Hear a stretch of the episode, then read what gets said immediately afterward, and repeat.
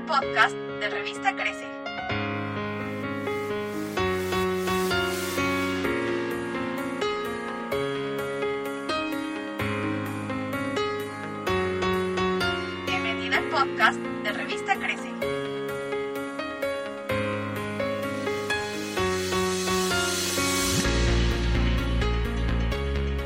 El día de hoy estamos muy contentos porque tenemos eh, la presentación de eh, este invitado muy especial que ya todos conocen.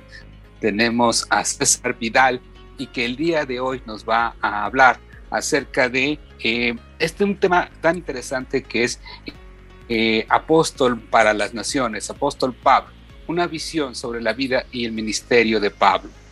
Y bueno, en realidad eh, queremos decirles que eh, estamos muy contentos por la participación de, César Vidal, que se ha tomado el tiempo para poder platicar con todos nosotros, amigos de Librerías Maranata, eh, sobre este tema tan emocionante.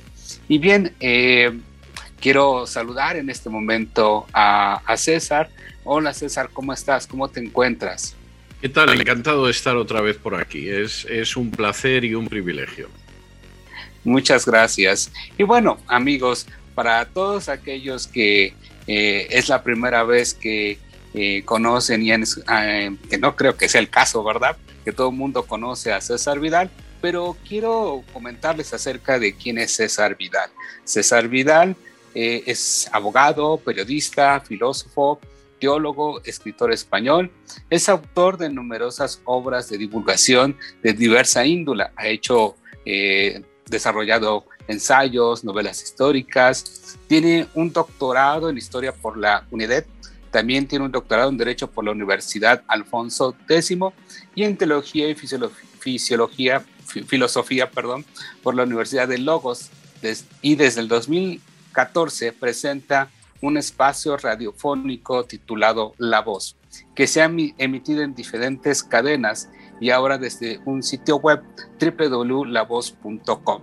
Y tiene una audiencia internacional por más de medio millón de personas diariamente. César Vidal ha sido un escritor eh, que aborda temas relacionados con la historia, el aborto, el cambio climático, la identidad de género, así como de diversos modelos económicos y sociales. El día de hoy nos va a presentar una masterclass acerca de lo que es la vida de Pablo, eh, en donde, bueno, en, verdad nos damos cuenta que, que, Pablo a lo largo de la historia ha sido una figura eh, que muchas veces puede llamarse hasta controversial. Y bueno, en el libro que, que tiene César Vidal, que es su última publicación, nos hace mucha referencia a la vida de Pablo. Y amigos, quiero aprovechar para mencionarles que en Librerías Maranata tenemos eh, una preventa del libro de César Vidal con un 20% de descuento. Si te interesa, puedes llamar y eh, pedir tu libro y apartarlo. Y bueno, sin más preámbulos, quiero dejarle el micrófono a César Vidal para que nos platique acerca de este tema tan emocionante y tan apasionante. Adelante, César. Muchas gracias, Isaac. Bueno, esto no va a ser fácil porque hablar de Pablo en, un espacio reducido forzosamente es hablar a vuelo de pájaro, hacer un retrato al minuto y dejar si acaso un tiempo para que podamos tener después un tiempo para preguntas y quizá poder anudar alguno de los cabos sueltos que queden. Tengo que decir que Pablo es un personaje que en lo que a mí se refiere siempre ha tenido una enorme importancia. Yo me convertí en el año 77 leyendo la carta a los romanos escrita por Pablo y leyéndola en el original griego, de manera que en términos personales, en términos íntimos, tengo una deuda de gratitud con Pablo. Eh, los escritos de Pablo fueron de los primeros escritos que yo empecé a estudiar con cierta profundidad al poco de convertirme, la segunda mitad de los años 70, y a inicios de este siglo XXI incluso gané un premio de biografía, el premio Algaba, con una biografía de Pablo, que vista ahora en la distancia, pues es casi casi como un ensayo de este apóstol para las naciones, que es un libro, pues aproximadamente el doble de extensión que aquella biografía que ganó un premio de biografía sobre Pablo. Y estoy casi convencido de que si dentro de 20 años tuviera que volver a escribir una biografía de Pablo, pues es muy posible que tuviera el doble de extensión que el apóstol para las naciones. Pablo es un personaje muy controversial, se suele repetir hasta la saciedad que el fundador del cristianismo no fue Jesús, sino que fue Pablo, que Pablo es un personaje que se desvió totalmente de las enseñanzas de Jesús, la realidad es que eso no es así y además Pablo era muy consciente de que lo que él estaba predicando era exactamente lo que predicaban los otros apóstoles y era exactamente lo que había predicado Jesús.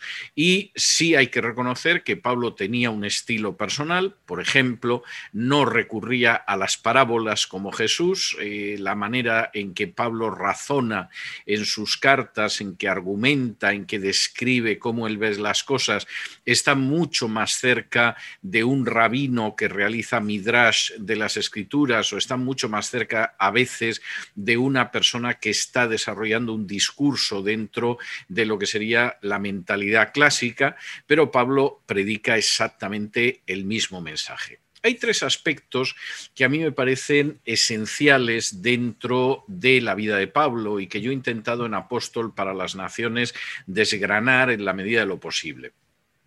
El primer aspecto, lógicamente, es el legado teológico de Pablo, que aparece en sus cartas y en Apóstol para las Naciones, pues todas las cartas son explicadas, incluso procuro detenerme en aquellos pasajes más controvertidos de Pablo para poderlos hacer accesibles y entendibles para, el lector común que de pronto se queda parado en ese pasaje de Primera de Timoteo, de Primera de Corintios y, y no sabe exactamente en qué dirección ir.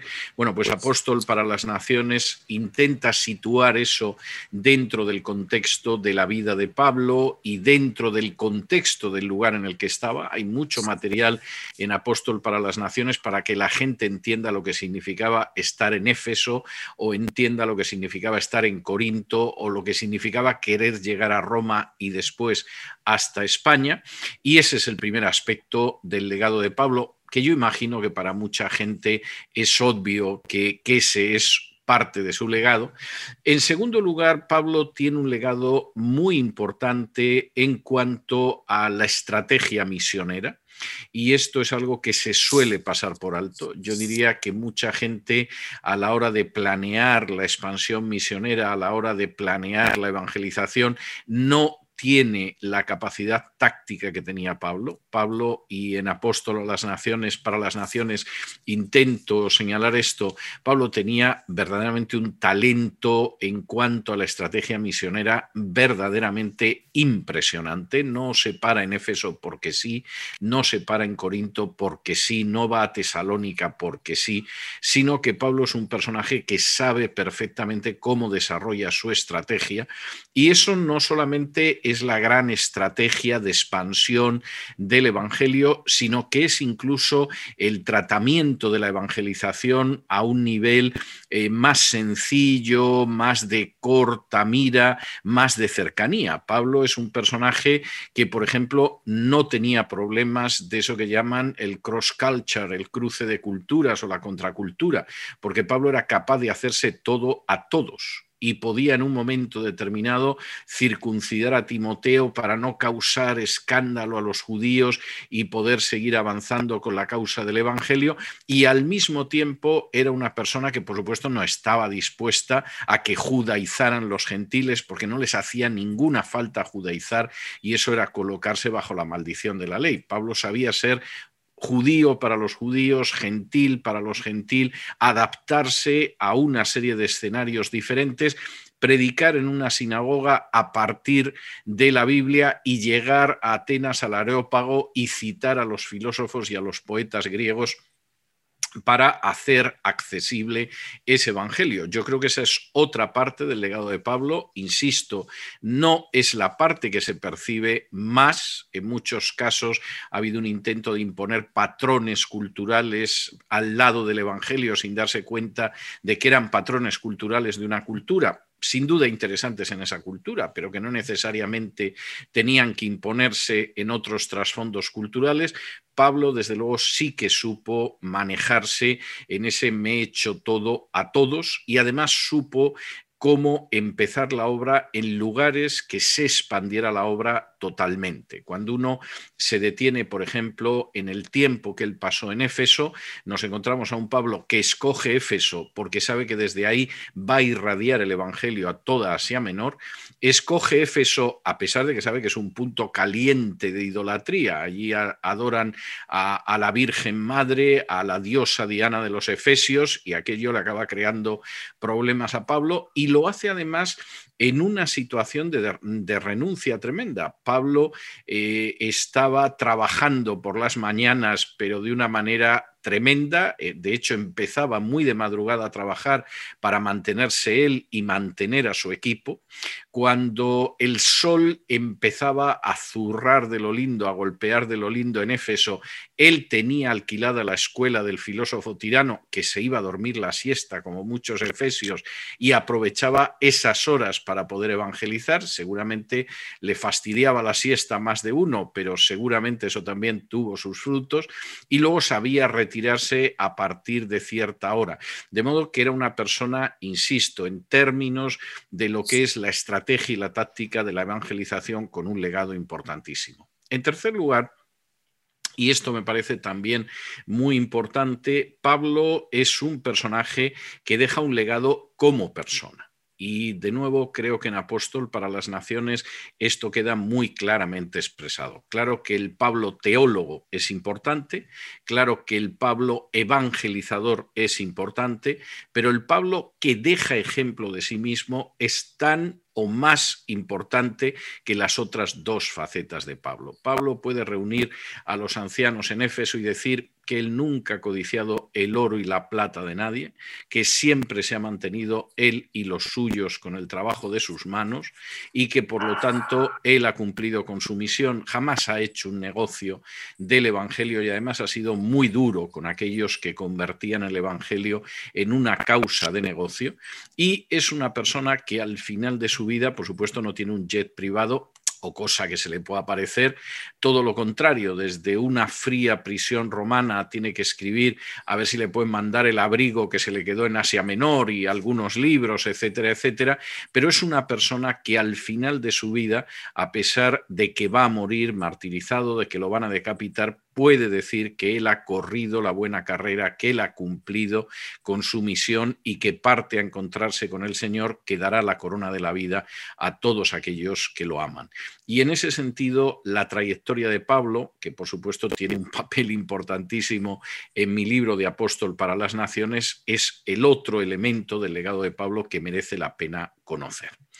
Todo esto sucede porque Pablo además es un personaje en el que se produce un entrecruzamiento de circunstancias que son de enorme relevancia y que explican por qué este personaje es tan absolutamente excepcional y por qué este personaje, pues por ejemplo, a lo largo de su vida recorrió en buena medida a pie 15.000 kilómetros, que es la distancia de Nueva York a Beijing, que en avión pueden ser unas 20 horas, es un viaje incómodo, yo lo he hecho, pero no deja de ser 20 horas, ¿eh? a lo sumo 24 horas, en un día te has plantado de la costa este de Estados Unidos en China, pero esa trayectoria Pablo la hizo en muchísimas ocasiones a pie y expandiendo el Evangelio por Asia y por Europa. Eh, en Pablo, como decía antes, se cruzan tres circunstancias que son enormemente importantes. La primera es que él es un judío y no es un judío cualquiera. Él es un judío que procede de una familia de Perushim, de fariseos, del grupo más estricto entre los judíos y es tan estricto que la familia podía haber hecho que Pablo estudiara en la Universidad de Tarso. Tarso tenía una universidad muy conocida y muy prestigiosa y decidieron mandar a su hijo a Jerusalén a que se educara con uno de los rabinos más importantes de la época, quizá el más importante de la época, que es Gamaliel el Viejo. Pablo recuerda cómo efectivamente él se educó, él conoció la Torá a los pies de Gamaliel Lo cual es enormemente importante. Pablo, en primer lugar, es un judío y no es un judío helenizado o paganizado, como se ha dicho muchas veces, no es un judío eh, lejano a lo que es Tierra Santa, es un judío, por el contrario, casi como diríamos en España, pata negra, es decir, un judío que está dentro de la línea más estricta de los fariseos, educado por Gamaliel y al que su familia envía a Jerusalén, porque no sea que si se queda aquí en Tarso y estudia en la universidad, a lo mejor el niño adquiere una visión bastante, bastante poco adecuada. Ese aspecto es muy importante.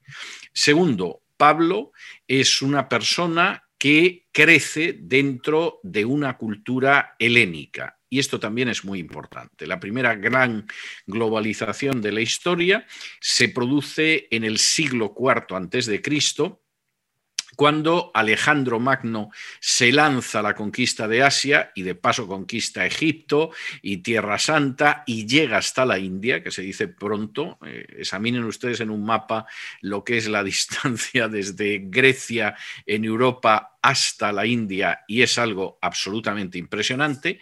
Y Alejandro impone sobre todo el uso del griego, que tiene una extensión que recuerda lo que sería el inglés hoy en día. La gente podía conocer su lengua eh, habitual, hablaba su lengua habitual, pero luego hablaban un griego simplificado, un griego sencillo, que era conocido como el griego común o el griego koiné, que es lo que significa koiné, común. En ese ambiente de globalización helenística, en la que uno podía hablar hebreo o arameo, pero conocía el griego, en que uno podía expresarse incluso en el latín del imperio romano, pero conocía el griego, en que uno podía hablar en licaonio, pero por supuesto también en griego, es donde Pablo se forma. Y aunque Pablo tenía lógicamente una visión negativa de la cultura pagana, recuerden cómo el libro de los Hechos dice que al llegar a Atenas y ver toda esa cantidad de imágenes de culto a los dioses, se le enardecía el alma viendo tanto paganismo. Sin embargo, Pablo es un personaje que toma lo mejor que puede tomar de esa cultura. Y él escribe y habla en griego con total soltura y cuando llega a Atenas puede dirigirse a los griegos citando a poetas y a filósofos griegos. Es decir, ese conocimiento secular, por llamarlo de una manera, de alguna manera que tiene Pablo, es un conocimiento que le sirve para predicar el Evangelio. La tercera circunstancia enormemente relevante en Pablo es que Pablo además es un ciudadano romano. Y seguramente el ser un ciudadano romano en aquella época era todavía más que ser ciudadano norteamericano en estos momentos. Ahí, eh, yo me he encontrado con gente que me ha dicho, bueno, tener un pasaporte de Estados Unidos es como ser ciudadano romano. No llega. Es lo que más se parece hoy en día, pero, pero ser ciudadano romano todavía era más. Y Pablo además lo era de nacimiento no era la gente que conseguía naturalizarse romano, que compraba la ciudadanía romana a veces con un costo tremendo, sino que era una persona que de nacimiento tenía la ciudadanía. Muy posiblemente, no lo podemos asegurar del todo, pero muy posiblemente porque se dio la circunstancia de que la familia de Pablo fabricaba tiendas de campaña y para las legiones romanas que llegaron a Asia Menor, los fabricantes de tiendas de campaña era gente muy necesaria y en este sentido los romanos podían ser generosos a la hora de premiar con la ciudadanía a extranjeros que les habían rendido servicios, como por ejemplo el, el hecho de confeccionar tiendas de campaña. Esa hipótesis es una hipótesis por lo menos bastante posible. Ese Pablo, ese triple Pablo, que es ciudadano romano, que es un judío estricto de los fariseos, que está dentro de esa cultura helénica, de esa cultura griega, se convierte en algo totalmente que va más allá de eso, que trasciende eso, que sobrevuela esas circunstancias ya de por sí notables en el momento en el que se encuentra en el camino de Damasco con Dios y Dios es alguien que él no esperaba. Voy a intentar explicar esto, aunque lógicamente en Apóstol para las Naciones le dedico varias páginas, pero me parece algo enormemente relevante.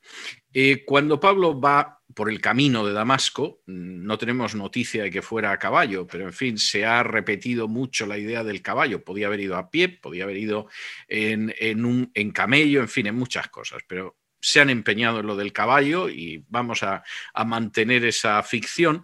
Cuando él va en el camino de Damasco con cartas del Sanedrín para perseguir a, la comunidad cristiana que hay en Damasco, de pronto él experimenta una visión que inmediatamente él identifica con Dios, identifica con el Jehová del Antiguo Testamento. La pregunta de Pablo, que es consciente que está viendo algo como Moisés en la zarza ardiente, como Ezequiel al ver la Merkabá, el carro que se le apareció, como Isaías cuando vio a Jehová de los ejércitos en el templo de Jerusalén, la pregunta inmediata es ¿quién eres, Señor? Es decir, y la respuesta que Pablo hubiera esperado es que le dijera yo soy el Dios de Abraham, Isaac y Jacob, o yo soy el Dios de tus padres, etcétera, etcétera. Pues dime qué de hacer, Señor. Bien, ese Pablo que es consciente de lo que, que lo que tiene enfrente es una teofanía, es una manifestación del propio Dios, escucha en ese momento, yo soy Jesús al que tú persigues. Esto es algo que quiebra totalmente a Pablo, que realmente lo deshace y que es muy posible que le provocara la ceguera no porque la luz fuera especialmente poderosa, sino porque hay momentos en que ante una impresión eh, psíquica muy fuerte hay seres humanos que se quedan temporalmente ciegos. Es decir, realmente eso les, les, provoca una ceguera y es una reacción psicológica para no ver lo que tienes delante. Es decir, no puede ser lo que me está sucediendo? ¿Cómo puede ser que el Dios que se manifestó en la zarza a Moisés, que el Dios que se ha manifestado a los profetas, se me aparezca en el camino de Damasco y me diga que es Jesús? Jesús, el maldito, el que colgó del madero, el que tiene unos discípulos a los que yo llevo tiempo persiguiendo y a los que voy a perseguir en Damasco. Y esto efectivamente quiebra totalmente a Pablo y al mismo tiempo lo convierte en un hombre diferente, porque ese Dios que se aparece y le dice yo soy Jesús al que tú persigues, al mismo tiempo también le expresa cuál va a ser su cometido, su misión, su tarea en los próximos años. Eh, dentro de la idea a veces bastante superficial que tenemos de lo que es un ministerio, casi uno esperaría que Pablo, después de esa visión, que eh, efectivamente es un privilegio que la inmensa mayoría de nosotros no hemos tenido ni por aproximación, después de que llega a Damasco y le va a ver a Ananías y lo bautiza y recupera la vista, etcétera, etcétera, bueno, pues inmediatamente Pablo se hubiera convertido en una estrella de la evangelización. Pablo es verdad que empieza a comunicar el Evangelio inmediatamente a todo el mundo y eso hace que lo tengan que descolgar en una cesta desde Damasco, porque es que si no lo descuelgan, lo matan en Damasco. Pero Pablo entra en ese momento en dique seco. Y esto lo narra él de manera muy clara en la epístola a los Gálatas. Pablo se queda 14 años prácticamente en dique seco. Es verdad que va a consultar en un momento determinado a los apóstoles y especialmente va a hablar con Pedro, etcétera, etcétera. Le van a contar cosas, pero no le van a añadir teológicamente nada, como él dice en Gálatas, pero Pablo se queda en dique seco en Asia Menor. Y esto es un elemento que se suele pasar por alto. Hay gente que después de la conversión inmediatamente aspira a grandes cosas, a pesar de que no ha tenido ninguna comunicación directa del Señor en ese sentido. El caso de Pablo muestra hasta qué punto Dios educa a aquellas personas a las que quiere utilizar de una manera especial. No es casual que Moisés se pasara 40 años en el exilio no es casual. No es casual que tengamos periodos de la vida de Abraham en que parece que, bueno, que sí, que me vas a dar un hijo, pero el hijo no aparece por ningún sitio. No es casual que Jacob también pase buena parte de su vida en el exilio, en una tierra que no es la suya, no es casual, ni mucho menos, que Pablo esté en dique seco prácticamente una década y media, década y media de, dique seco en la que no sabemos muy bien lo que hizo, pero no debió de ser seguramente muy destacado y de la que le va a sacar Bernabé, que ha tenido ocasión de saber quién es y que lo va a incorporar a su obra misionera eh, de manera breve, porque en el primer viaje misionero en que la iglesia de Antioquía los envía a Chipre, y los envía a Chipre porque Bernabé es de origen chipriota y quiere, quiere compartir ahí el Evangelio, bueno, el libro de los Hechos nos dice que cuando empieza la misión ese equipo son Bernabé y Pablo, y cuando acaba la misión son Pablo y Bernabé. Es decir, Bernabé lo ha hecho bien, Pablo va a seguir expresando siempre un gran afecto por Bernabé, pero realmente la figura que emerge de Chipre y que luego va a continuar una serie de viajes misioneros es precisamente un Pablo que ha estado buena parte de su vida como creyente en dique seco, pero que es un personaje al que el Señor ha ido forjando de una manera muy clara. Sería complicado, y sobre todo sería complicado en los 20 minutos que me quedan, eh, expresar un poco cuál es el mensaje de Pablo durante ese tiempo de, de tarea misionera que empieza ya a mediados de los 40 y que va a durar, no llega ni siquiera a mediados de los 60, es decir, estamos hablando de una vida relativamente corta. Pero sí me voy a detener en algunos de los aspectos que me parecen fundamentales dentro de esa teología de Pablo, que desarrollo, por supuesto, con mucha amplitud. Hay centenares de páginas en Apóstol para las Naciones.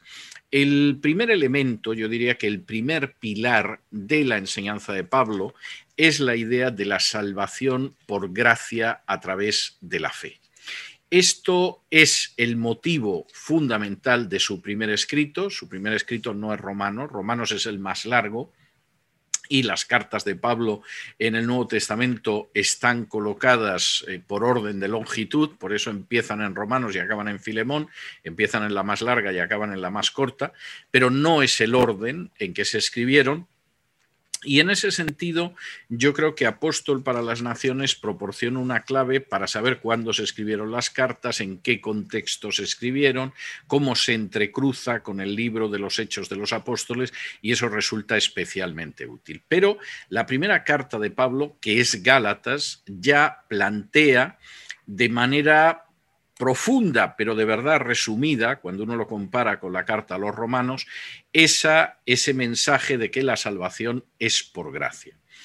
Eh, Jesús había enseñado eso. Cualquiera que vaya al capítulo 15 de Lucas se da cuenta de que Jesús habla de que el género humano y cada uno de los individuos es como una moneda que se pierde y como no se ponga a buscarla la dueña de la casa, la moneda no va a regresar eh, rectando hasta volver a meterse en el bolsillo. La moneda no tiene nada que hacer perdida. Eh, compara de nuevo al género humano con una oveja, que si efectivamente el pastor no se va a buscarla, pues seguramente la pobre oveja acaba cayendo en las fauces de una alimaña y se la meriendan. Y lo compara también con ese hijo eh, pródigo que desperdicia absolutamente lo que tiene y que lo único que puede hacer es acogerse en su pecado a la bondad, a la misericordia del Padre, lo cual es una imagen muy clara de la situación de perdición, pero también del amor de Dios que eh, está llamando y está acogiendo a los perdidos. Eso que Jesús lo expresa, sobre todo por vía de parábolas y parábolas eh, absolutamente extraordinarias, el, catedrático de la Universidad Hebrea de Jerusalén, Joseph Klausner, a pesar de no ser cristiano, decía que las parábolas de Jesús eran las mejores parábolas de la cultura judía y tenía razón, tenía razón. Cualquiera que conoce los Meshalim de otros rabinos se da cuenta que hay una superioridad muy clara en la enseñanza de Jesús. Eso Pablo no lo enseña a través de palabras, sino que lo enseña sobre todo por la vía del razonamiento. Eh, si vamos, por ejemplo, a Romanos, y Romanos es un texto por el que yo siento una especial querencia, eh, comentaba al inicio de la exposición que yo mismo me convertí leyendo Romanos en el texto original griego, Pablo de manera muy clara va sentando en el banquillo a todo el género humano. En el capítulo 1 lo que está haciendo Pablo, capítulo 1 y parte del 2, es señalar cómo los gentiles son culpables ante Dios, han incurrido en multitud de pecados y son culpables. Esto seguramente provocaba el aplauso caluroso de los judíos diciendo, sí, Pablo, dales más, dales más, que les das poco, pero en ese capítulo segundo, en un momento determinado, Pablo dice, bueno, pero es que con los judíos pasa igual es que no basta decir que yo sigo a Moisés, no basta decir que yo cumple la ley, no basta decir yo soy un descendiente de Abraham. Eso, en todo caso, todavía indica una culpa mayor, porque teniendo más luz, sin embargo, se ha producido una lucha contra esa luz, una desobediencia de esa luz, un abandono de esa luz. Y aquí, precisamente, Pablo llega a una conclusión que debía escocer mucho a sus contemporáneos judíos, todavía escuece a los judíos en la actualidad, pero que es bastante clara, y es el hecho de que la salvación no puede venir jamás por la ley.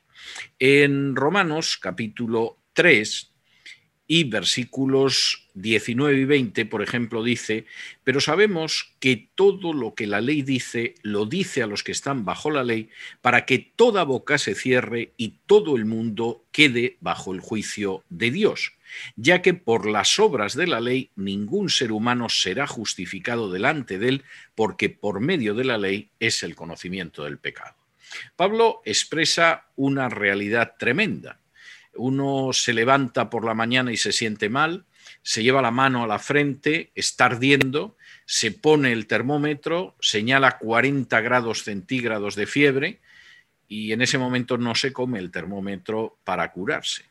Tendrá que ir a otro tipo de remedio. El termómetro lo único que le muestra es que está muy mal y que tiene 40 grados de fiebre.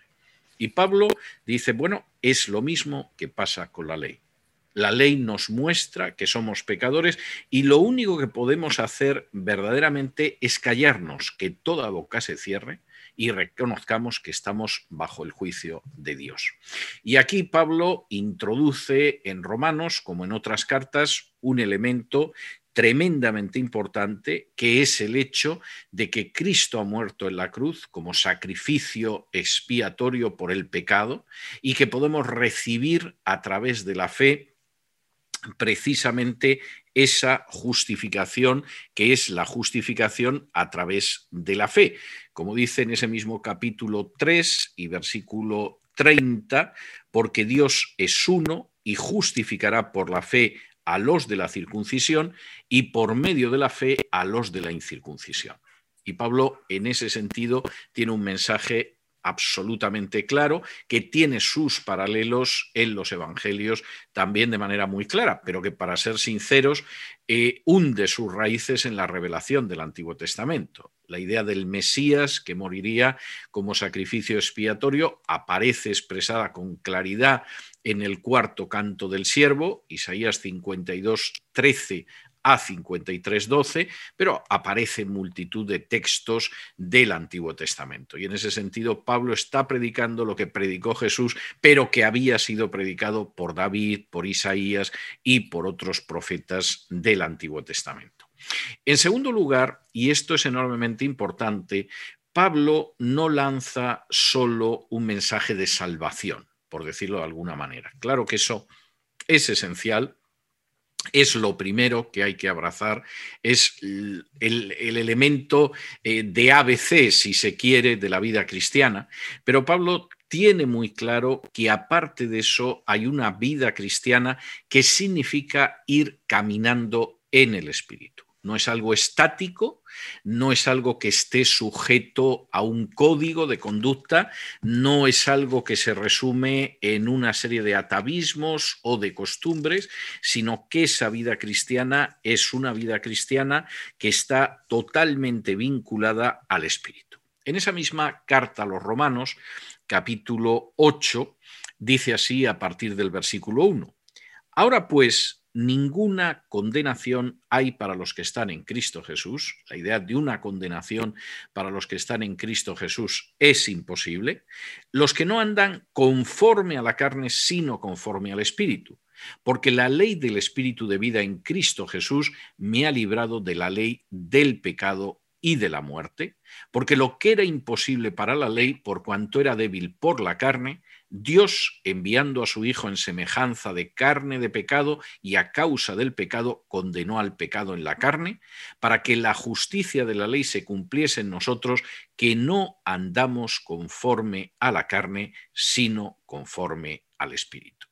Pablo tiene muy claro que hay una nueva vida y que esa nueva vida es una vida del espíritu. Entendiendo espíritu, y me parece muy importante subrayar esto, no como una serie de manifestaciones histéricas sino como el hecho de que vamos caminando, avanzando, progresando, muchas veces poco a poco, muchas veces dando dos pasos adelante y uno atrás, muchas veces deteniéndonos en el camino cuando tendríamos que seguir andando, y lo hacemos bajo la dirección del Espíritu.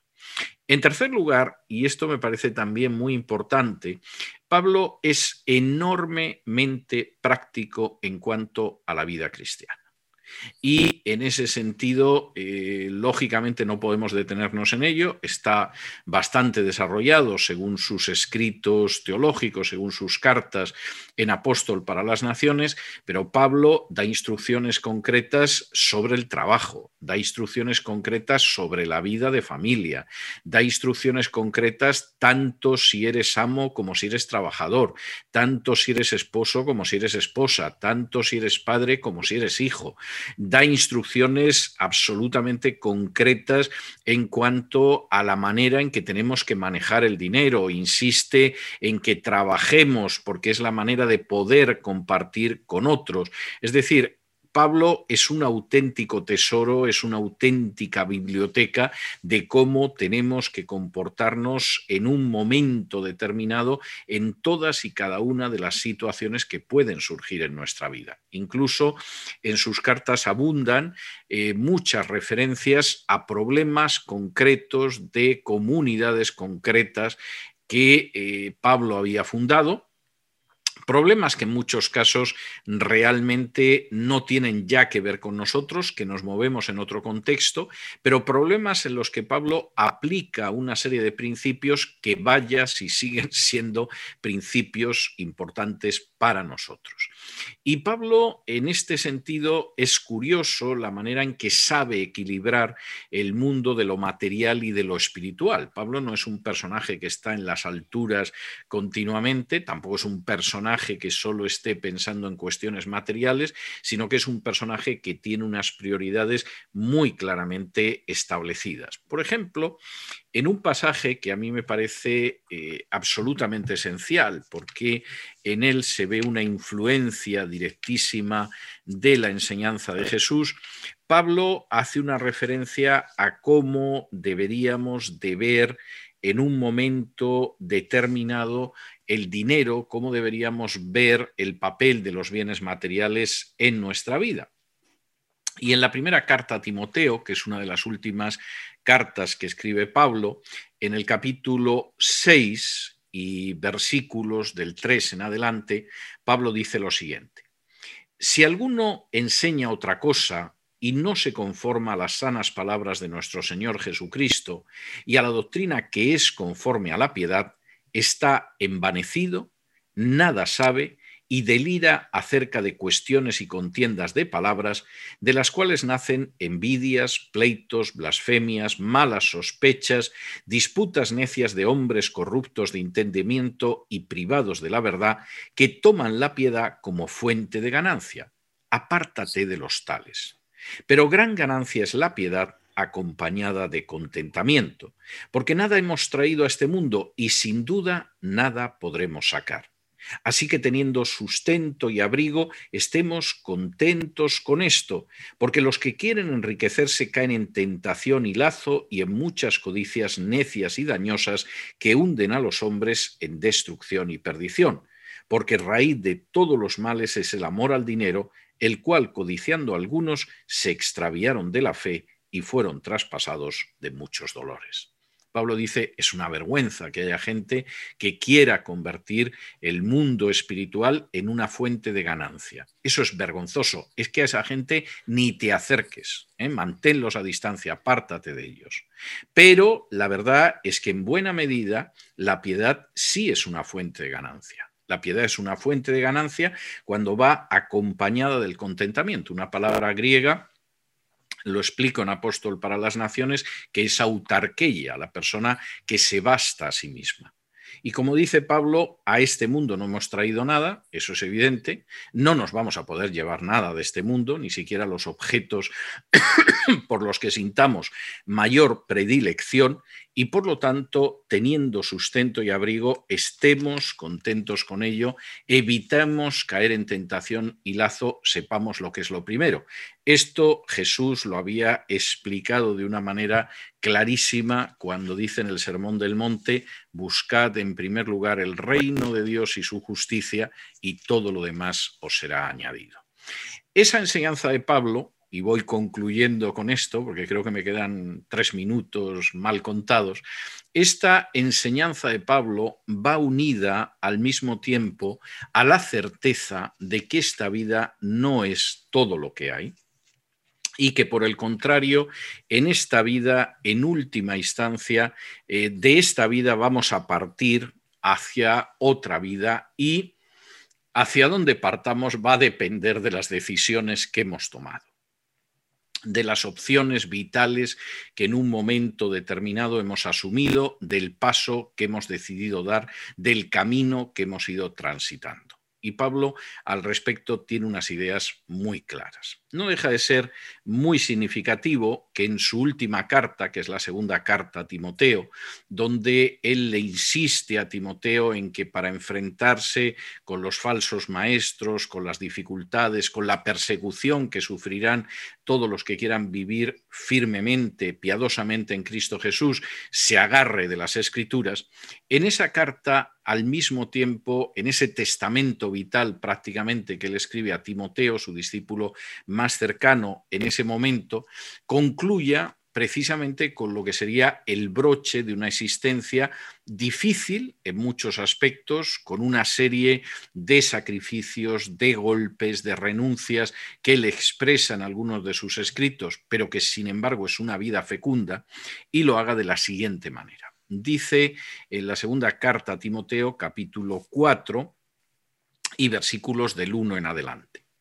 Te encarezco delante de Dios y del Señor Jesucristo, que juzgará a los vivos y a los muertos en su manifestación y en su reino, que prediques la palabra, que instes a tiempo y fuera de tiempo, redarguye, reprende, exhorta con toda paciencia y doctrina, porque vendrá tiempo cuando no sufrirán la sana doctrina, sino que teniendo comezón de oír se amontonarán maestros conforme a sus propias concupiscencias, y apartarán de la verdad el oído y se volverán a las fábulas. Pero tú sé sobrio en todo, soporta las aflicciones, haz obra de evangelista, cumple tu ministerio, porque yo ya estoy para ser sacrificado y el tiempo de mi partida está cercano.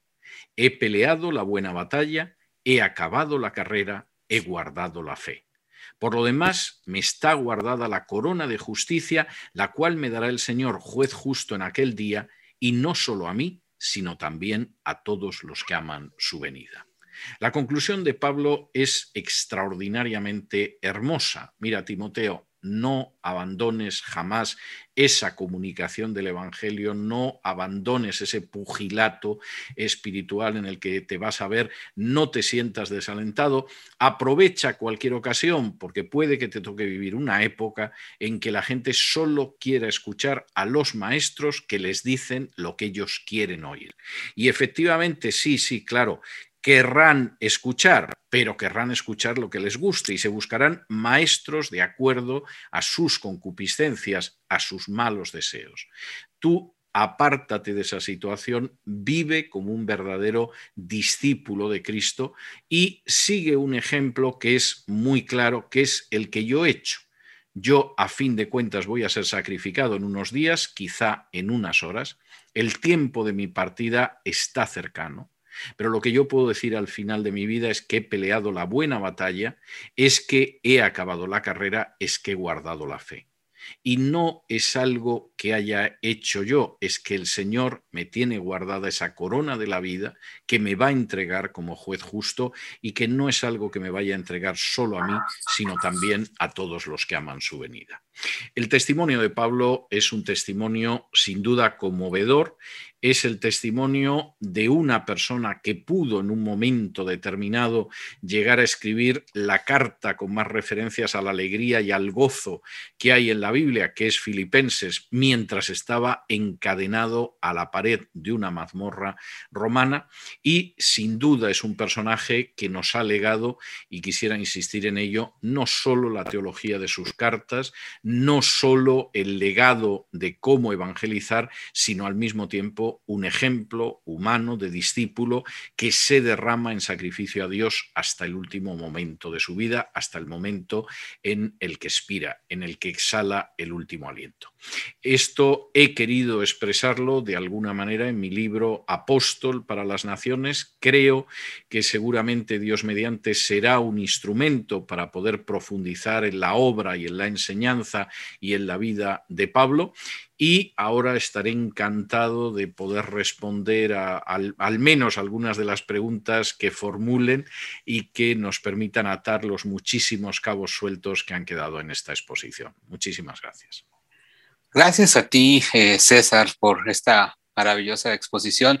La verdad es que nos ha dejado un grato sabor de boca y seguramente a todos nuestros amigos que nos están viendo eh, ya están eh, anhelando tener el libro en sus manos.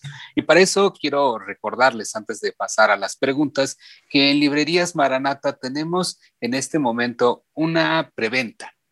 Y si tú apartas tu libro, te llevas un 20% de descuento para que tengas muy pronto en tus manos este libro Apóstol para las Naciones.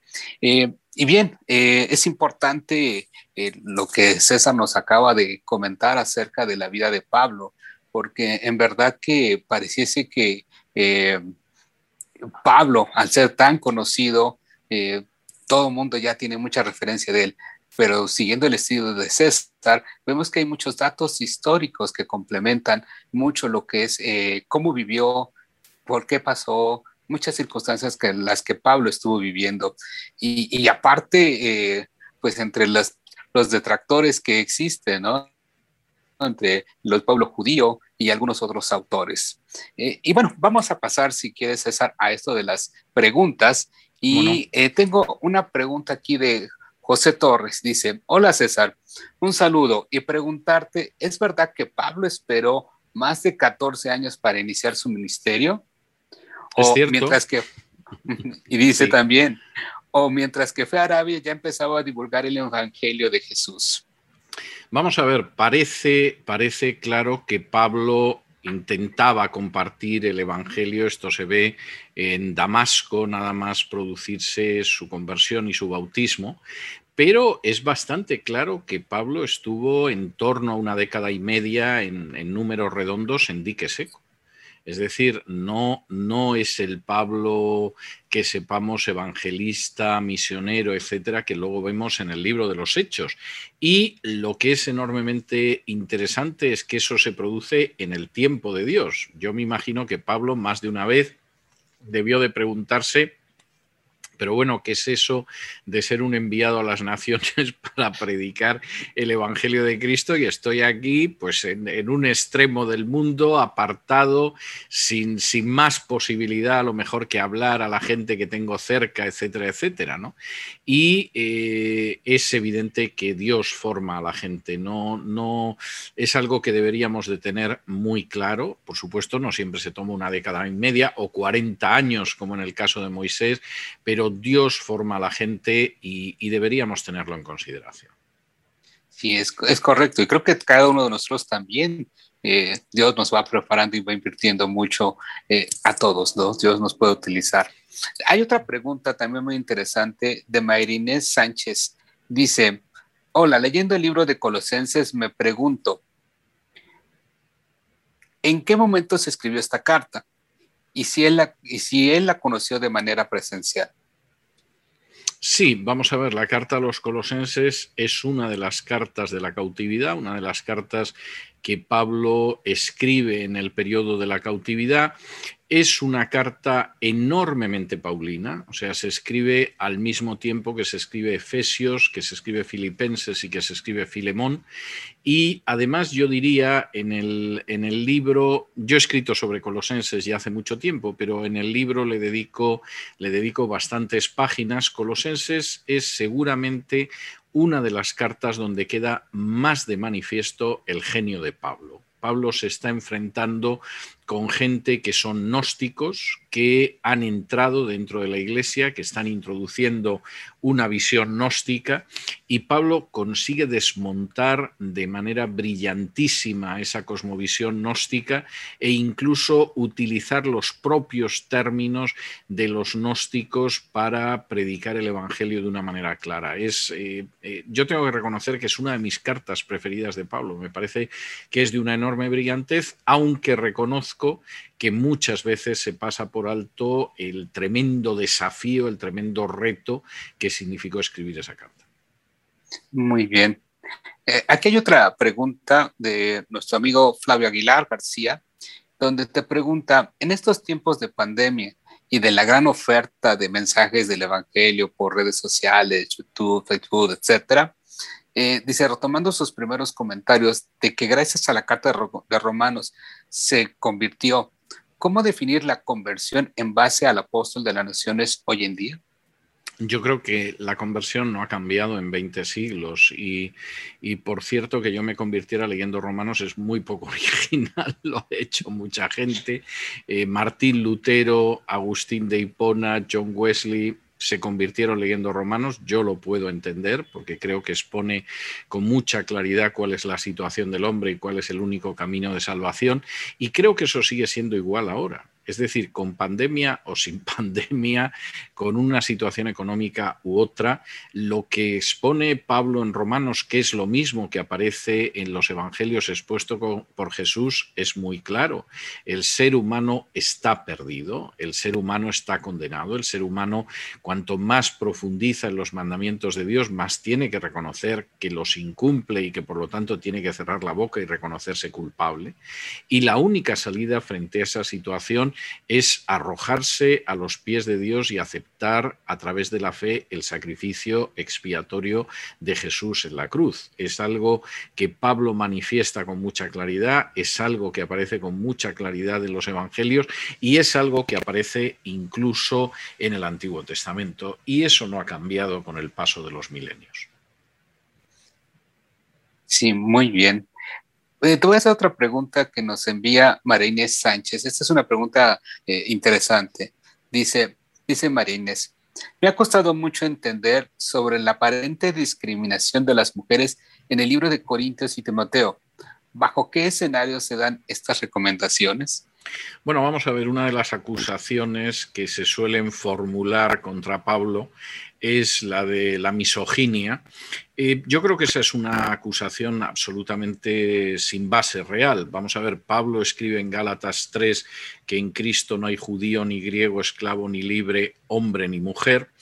Pablo eh, al final de la carta a los romanos da una lista de colaboradores y casi el 50% eran mujeres, sin ley de paridad sin imposición de cuotas feministas y además en un mundo donde efectivamente eso era impensable, Pablo tuvo mujeres en, su equipo y hace referencia a ellas y, si tiene que amonestarlas igual que a los hombres lo hace.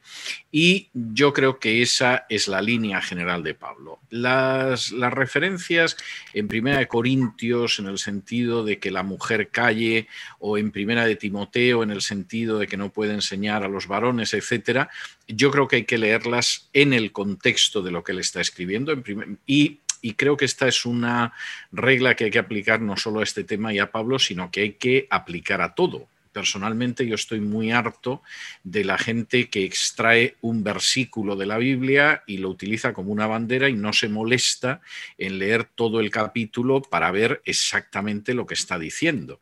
Y estoy convencido desde hace muchas décadas de que un texto sin contexto es un pretexto.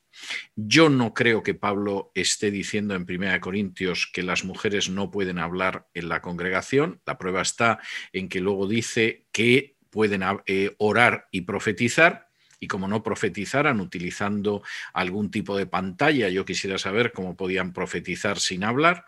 Y lo mismo sucede en cuanto a la oración, pero sí creo que Pablo es muy claro en el sentido de que las corintias, que eran unas mujeres de cuidado, en Grecia tú decías corintia y eso ya prácticamente era un insulto, y además un insulto bastante grueso, como explico en el libro, pues eran unas señoras que tenían la costumbre de dedicarse a parlanchinear como, como aparece en 1 Corintios, y vamos, no hay manera de seguir un culto medianamente bien, sobre todo si era un culto de libre participación, como el que describe Pablo en 1 Corintios, cuando tienes a una serie de personas que se dedican a cotorrear en la congregación y el texto en este sentido me parece claro. En cuanto al hecho de que las mujeres enseñaban, por lo menos en ciertas áreas, eso es algo que aparece en Pablo. Pablo insta específicamente a las ancianas a enseñar a las mujeres más jóvenes, por ejemplo, habla de cómo las madres tienen que enseñar a los hijos, recuerda, por ejemplo, a Timoteo que lo que es espiritualmente se lo debe a su madre y a su abuela no a su padre, que no era creyente, sino a su madre y a su abuela.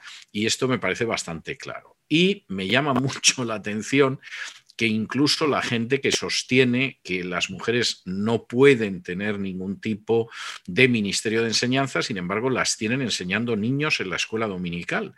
Eh, yo no sé por qué es menos eclesial la enseñanza de los niños en la escuela dominical y se piensa que tienen menos importancia que quizá la enseñanza de otra persona subida a un púlpito. Pablo nunca usó un púlpito, y evidentemente la enseñanza de los niños en muchísimos casos es tan importante o más que la enseñanza de los adultos. De modo que, esta especie de separaciones y de disquisiciones que a veces se hacen dentro de las iglesias se pueden explicar por la evolución de esa denominación, de esa cultura, etcétera, pero tendríamos que ver si es exactamente lo mismo que existe en la Biblia porque me temo que en muchos casos no es lo que encontramos en la Biblia. Y ni los cultos se parecen mucho al culto que describe Pablo en Primera Corintios, ni la organización del gobierno de la Iglesia se parece mucho a las iglesias que fundó Pablo y cómo funcionaban,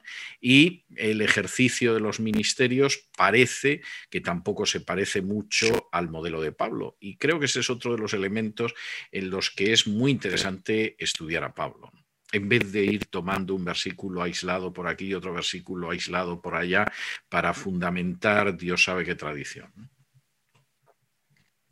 Sí, en ese sentido creo que eh, es muy valioso tu aporte porque eh, pues hay muchos lugares donde quieren sacar de contexto la Biblia y lo utilizan, ¿no? Eh, y bueno, tengo otra pregunta que yo creo que va muy relacionada con el tema que nos platicabas sobre Pablo como este estratega de la evangelización. Y Noemí Valdés pregunta, ¿a qué retos se enfrenta la iglesia hoy en día en el tema de las misiones? ¿Por qué si Pablo dejó claro la encomienda de ir, la iglesia hoy omite esta parte? Me parece una muy buena y muy necesaria pregunta. Vamos a ver, el mandato de Jesús en la Gran Comisión en Mateo 28, pero la vida de Pablo de manera clara, es un mandato de ir. Es decir, ir y predicar. ¿Eh? De hecho, en el caso del Evangelio de Mateo, incluso es mientras vais, id predicando. O sea, hay, hay, una idea en ese sentido de ir y predicar. La predicación del Evangelio es eso. Y lamentablemente, eso se ha ido sustituyendo cada vez más porque vengan a que los predique. Ahora, Vamos a ver, yo no tengo nada en contra de que efectivamente la gente vaya a escuchar el Evangelio. Me parece fantástico cuando más gente vaya mejor, pero el llamado es ir, no esperar a que vengan. Y eso es algo que tendríamos que tenerlo muy en cuenta, igual que el llamamiento es a ir y a ir estableciendo comunidades en las que se predique el Evangelio, no que vayan viniendo de tal manera que cada vez mi macroiglesia sea una macro super mega iglesia. ¿eh? Es algo que no aparece en el Nuevo Testamento por ningún lado. Y yo creo que son cosas sobre las que tenemos que, reflexionar prudentemente y pidiendo sabiduría al Señor, porque es imposible la expansión del Evangelio si no se va y hay muchísimos sitios a los que no se va. Eh, permítanme que les ponga un ejemplo sacado de mi país de origen, que, que es España. ¿Dónde se ha extendido el Evangelio realmente en España? Pues solamente se ha extendido entre los gitanos. Es decir, la mayoría de los evangélicos no son gitanos, ¿eh? es verdad, pero ¿dónde puedes decir que hay un sector de la población que ha sido verdaderamente cubierto por el Evangelio, etcétera, etcétera, entre los gitanos? No puedes encontrar un solo gitano en España que no haya ido por lo menos una vez en su vida a un culto evangélico, que no haya escuchado por lo menos una vez en su vida el Evangelio y que no tenga por lo menos un familiar, un pariente que sea evangélico. ¿Y cuál es la razón?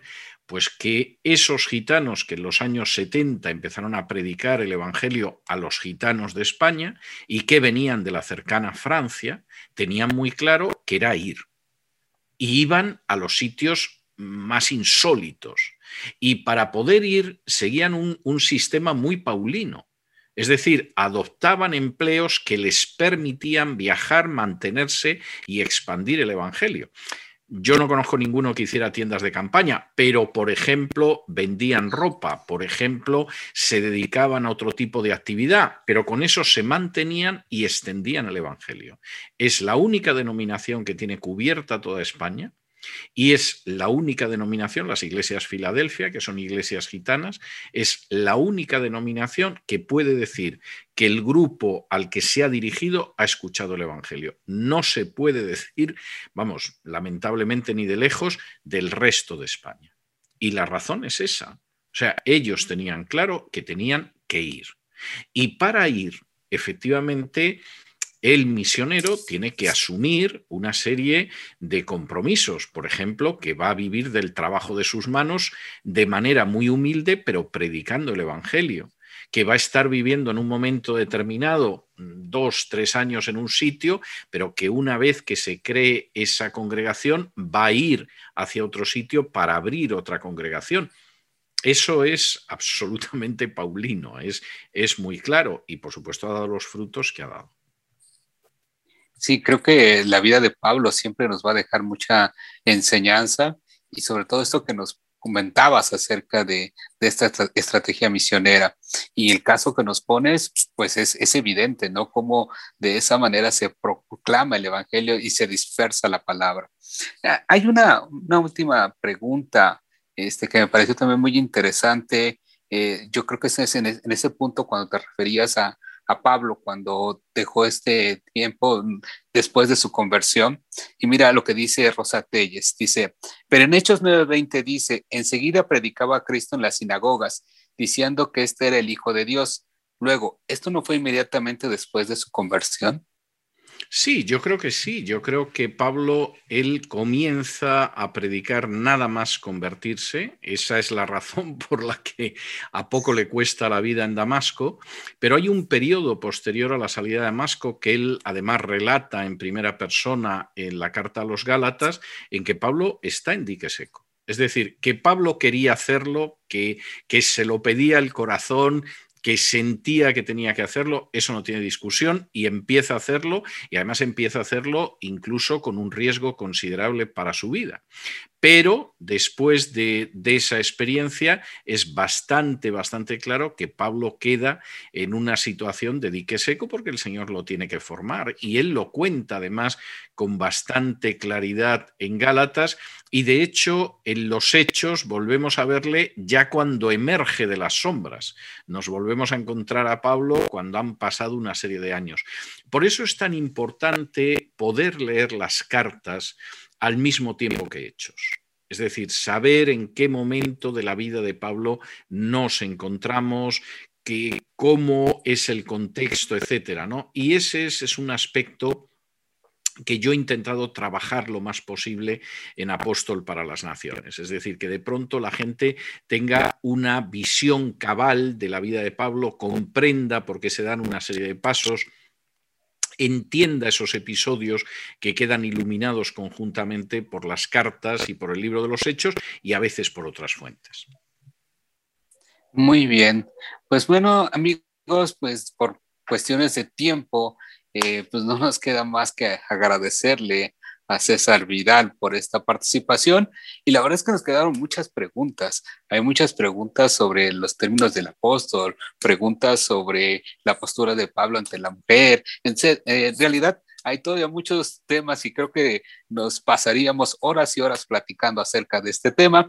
Pero amigos, quiero recordarles que eh, muchas de estas preguntas que ustedes nos hicieron el día de hoy podrán encontrar la respuesta en el libro de César Vidal, en Apóstol para las Naciones, una visión sobre la vida y ministerio de Pablo.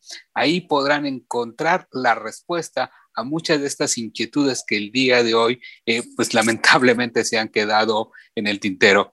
Pero pues quisiera comprometer a César para que en una ocasión más adelante también vuelva a estar con nosotros y volvamos a seguir platicando de estos temas. Claro que sí, claro que sí. De antemano, amigos, será un placer. A mí el tiempo se me pasó volando.